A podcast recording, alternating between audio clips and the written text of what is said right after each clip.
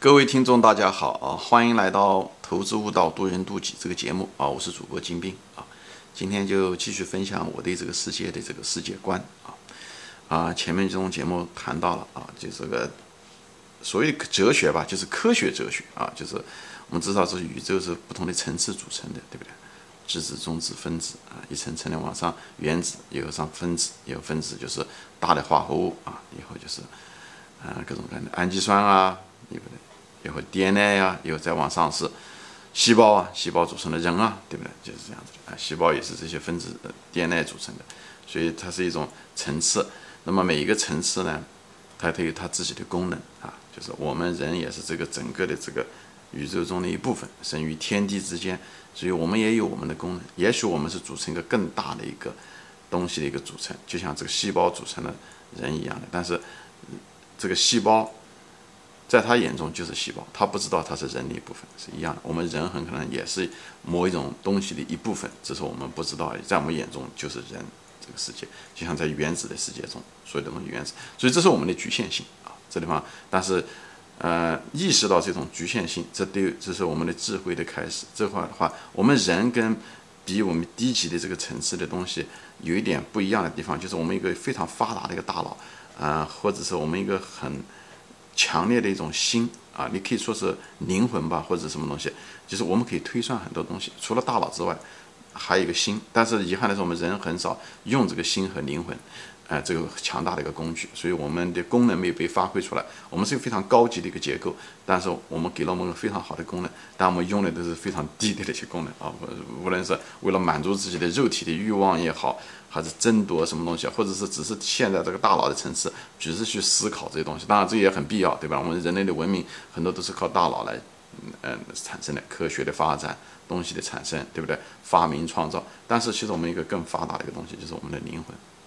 我们一个非常强大的灵魂，我们前面说了，结构越强，结构产生新的功能啊，就像原子本身它产生不了功能，它原子只能组合在一起变成分子的时候才能产生分子的功能啊。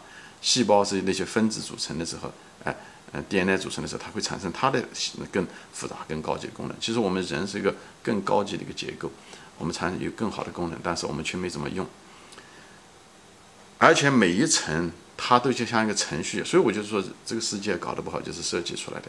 每一个层次它都有它的运动规则，或者它规则吧，就中文叫规律。所以就像游戏机一样的，游戏它每一层它有它的规律是一样的。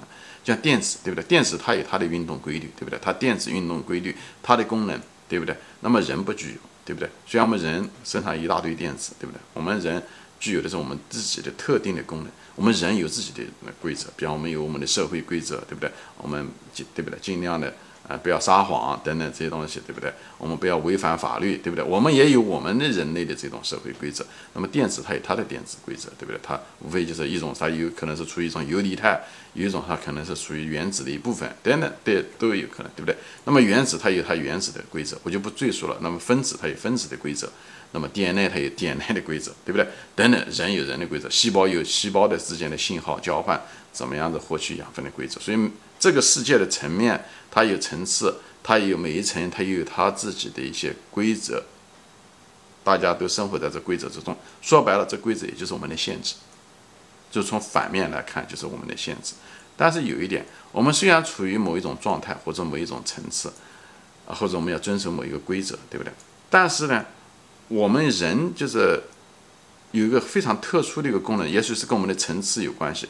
我们可以悟出或者感知有些东西，我们无法亲身经历，但实实在在存在的。前面说过，就像宇宙大爆炸这些东西，它实际上是在的。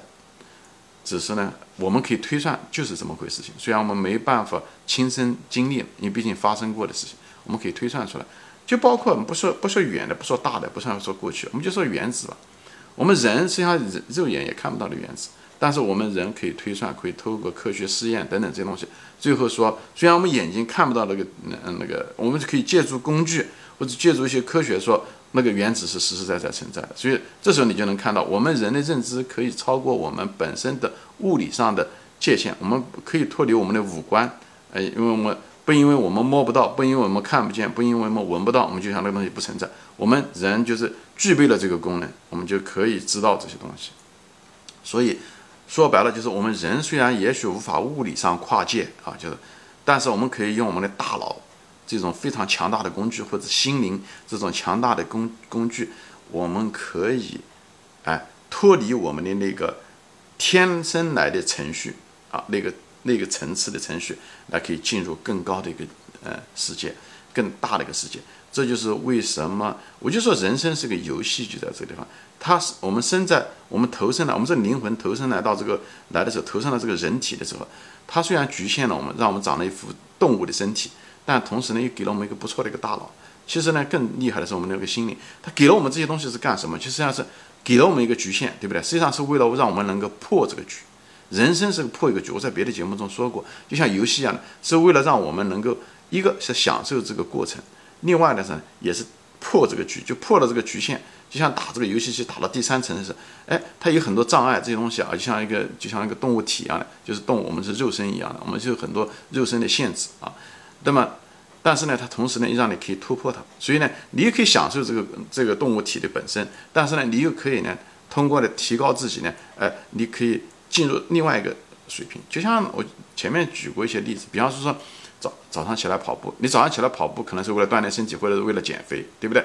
所以你在跑的过程中的时候，你可能你可以说你很痛苦，对吧？因为肉肌肉疼啊，关节疼啊。但是你也可以说哦，我每迈了一步，我就向我的目标前进了一步，对不对？那么你这时候就变得很愉快。虽然你肉体痛苦，但你心里面很快乐。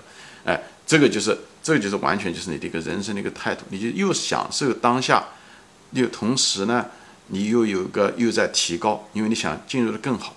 就是这样子的一个过程，所以，呃，我不知道该怎么说，这是一个矛盾的两个方面，没有好坏之分。一个，你生活在这个层次中，就像动物体在肉体里面一样，你生活在自己的一个监狱里面，就他给了你一个障碍，但你一旦把那个障碍跨越过去的时候，你就自由了，你就自由了。那么，你跨越过去的时候，那个障碍就是变变成了别人的障碍，你就跨越过，就证明了你自己。你肌肉的时候变得更发达一些，以后你可以进入一个更好的一个呃游戏场所，就是这样的一个过程。所以为什么要谈这些东西啊？我就是说到这些，为什么要谈到宇宙呀，电子呀，分子也好，细胞也好，神也好这些东西？为什么说这些东西？其实这都是整体的。所以中文叫做三观，就是什么意思？我们为什么要思考这个宇宙啊？并不是从一个科学的一种好奇的角度来说，因为这实际涉及到是什么呢？因为你是生于天地之间，这个宇宙的这个世界观为什么这么重要？因为人是生于天地之间，你如果不知道这个天地宇宙怎么变化的，那你怎么知道你自己呢？所以人，佛教中说了嘛，就是你要知道从自己从哪来，OK，你是谁，你要到哪去，这个是人最基本的，不要天天就是。像动物一样，为了活而活。我们本来的级别是比动物高的，所以我们的功能比动物高。其实我们是，但是你如果不用这些功能，就像拿一个金饭碗讨饭一样的，那么你就跟动物一样的，就是为了活而活，为了天天一些资源，为了吃更好的，为了住更大的房子，为了更好的车，以后跟周围的人比，就像一个细胞跟它周围的细胞比，那它永远只能是那个细胞，它是无法。哎，成为一个更好的人，我们人是有这个权利的。我们因为我们为什么有这个权利？因为我们天赋予我们这个功能，我们一个非常好的大脑。每个人生下来的时候，有我们有一个很好的心和灵魂。你不管承认和不承认也好，他都给了你，就像一个金饭碗。你看到不看到是一回事情，你手上是拿着那个金饭碗的。但是你如果天天拿它来做要饭，你或者是你根本不知道自己有这个金饭碗。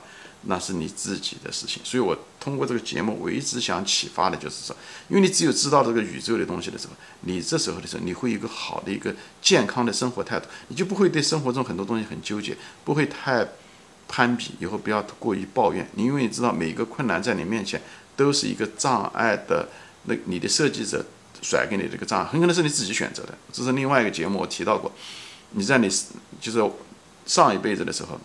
你的灵魂可能选择让你进入这个地球的这个场所的时候，你自己选择了进入这个地球来玩这场游戏，因为你想在这场游戏中得到一些东西。我这里就不展开说了啊。所以你对宇宙为什么我们要知道宇宙是怎么一回事？情，那么我们知道，我们就会带于我们身在天地之间的人对这个人生观，你就知道是怎么回事？情。这时候你就知道怎么样的活对不对？你知道哦，我原来到这个世界上来的目的是这个。那么，那如果是目的是这个的话，那我应该怎么样做？怎么样做？怎么样做？对比方说，对不对？就像一个人一样的，他如果是在一个足球场踢球，和一个天天在那个嗯嗯在那个地上面去刨土干活，他他要如果不知道目的，那么他们两个也许花的苦力、体力都是一样，踢球也很辛苦，但他知道目的，踢球是为了。呃，快乐是为了锻炼身体，或者是怎么样怎么样怎么样，那么他就不苦。他虽然肉体上苦，但他心里面一点都不苦。这就是你的人生态度。那么另外一个，你觉得啊，你是为了挣钱被迫这样的，那你心里面就苦，你肉体也苦，你心里面也苦。所以这就是为什么你要知道你的目的，你要知道你为什么到这个世界上来，这个直接影响到你到这个世界上来的人生观。你最后结果是什么呢？你的态度决定了你的生活质量，你的快乐还是不快乐。